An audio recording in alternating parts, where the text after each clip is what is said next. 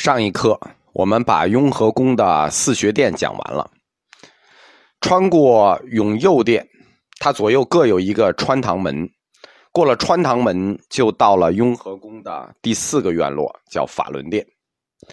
法轮殿是仿照故宫的雨花阁所建，汉庙藏顶，顶上有五个天窗阁，房顶带的五阁这种建筑模式叫五山顶。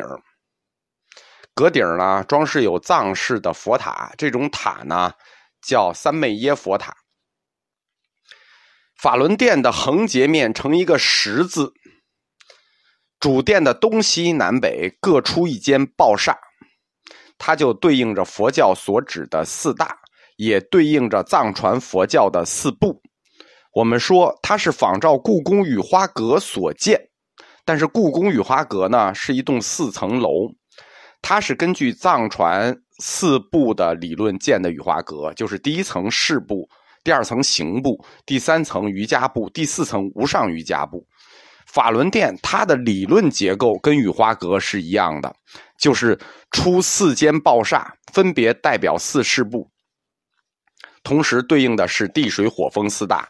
它的主殿就是在十字中央的那部分，这样中央、东西南北。它就正好对应了佛家的五方学说，就五方齐备。所以说，这个殿建设的理论，嗯，完全象征主义的，对应了佛教的好几个理论。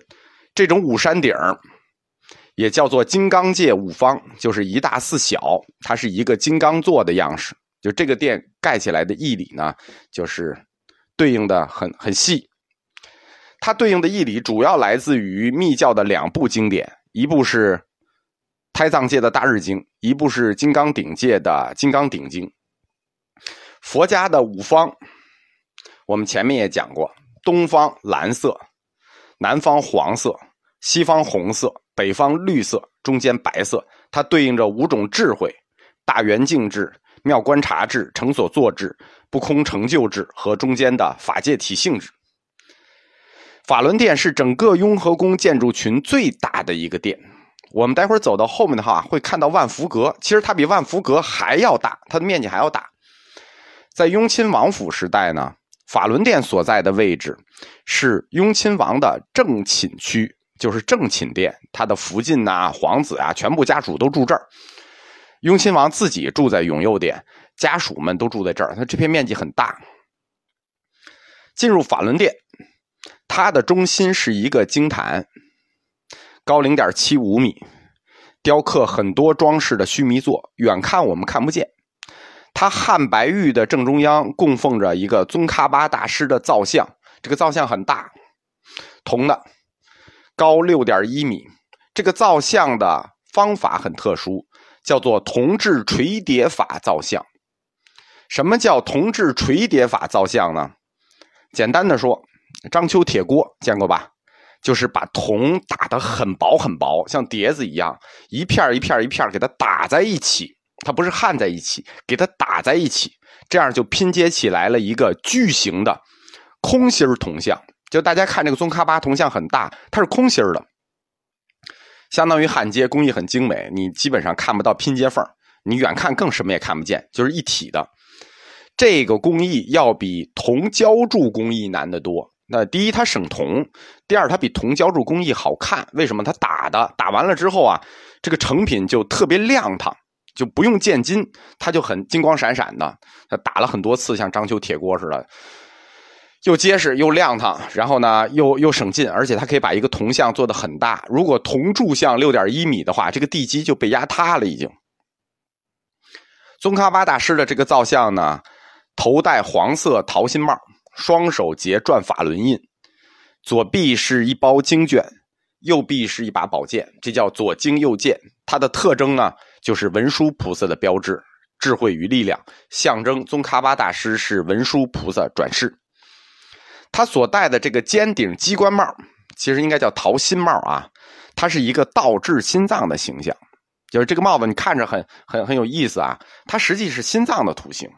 我们现在画心形呢，是把尖儿画在下面。啊，以前画心形呢，觉得心的形状尖儿应该冲上，所以造这个帽子呢，哎，就是尖冲上的，它不是鸡冠帽，它是个心形帽，只不过就心是那样的。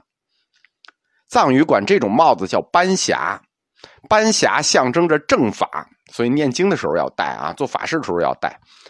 格鲁派在创建的时候是以荡清戒律、弘传正法为己任的。我在讲佛教史的时候讲过，宗喀巴大师戴起这个帽子的那一刻，决定创建格鲁派，然后来荡清正法。法轮殿的五山顶。中间一个是最大的天窗阁，旁边四个是小的。这个最大的天窗阁呢，正好位于这个造像的头部的四面天窗全是玻璃，光正好晒到大师的面部。所以这种设计，你如果看的话，你会发现一天在任何时候、任何角度。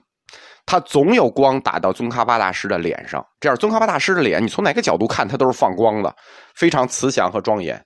可以说设计用心啊，很精巧。你可以从侧面看这个大天窗阁，这个天窗阁很大啊，侧面可以直接看上。它里头有环形壁画区，整个天窗阁内部环形画着一组壁画，他在讲一个故事。相传宗喀巴大师圆寂以后，弟子非常想念他。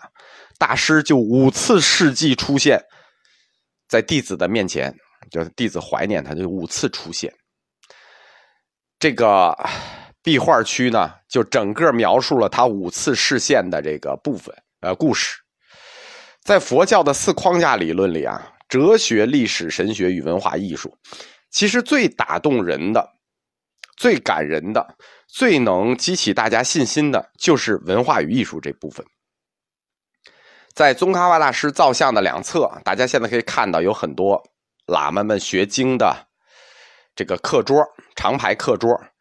两侧呢各有一个法座，东边的法座呢是一九五一年十世班禅来雍和宫讲经的时候升座的法座。西法座呢是一九五四年十四世达赖尊者丹增嘉措来雍和宫讲经时候的法座。他这尊主造像，我们看到法轮殿的这尊主造像，它的成像时间很晚，对吧？这个殿盖的很早，这个殿盖了小三百年了，二百七十多年了。但是这尊造像很晚，它一直到民国才落成，到现在为止不到九十年，是一九二四年雍和宫的留守僧人白朴仁筹资建的，筹了二十万大洋，他建了六年，一直建到三一年这个。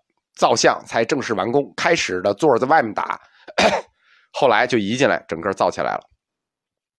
此前的二百年，法轮殿的主佛是什么呢？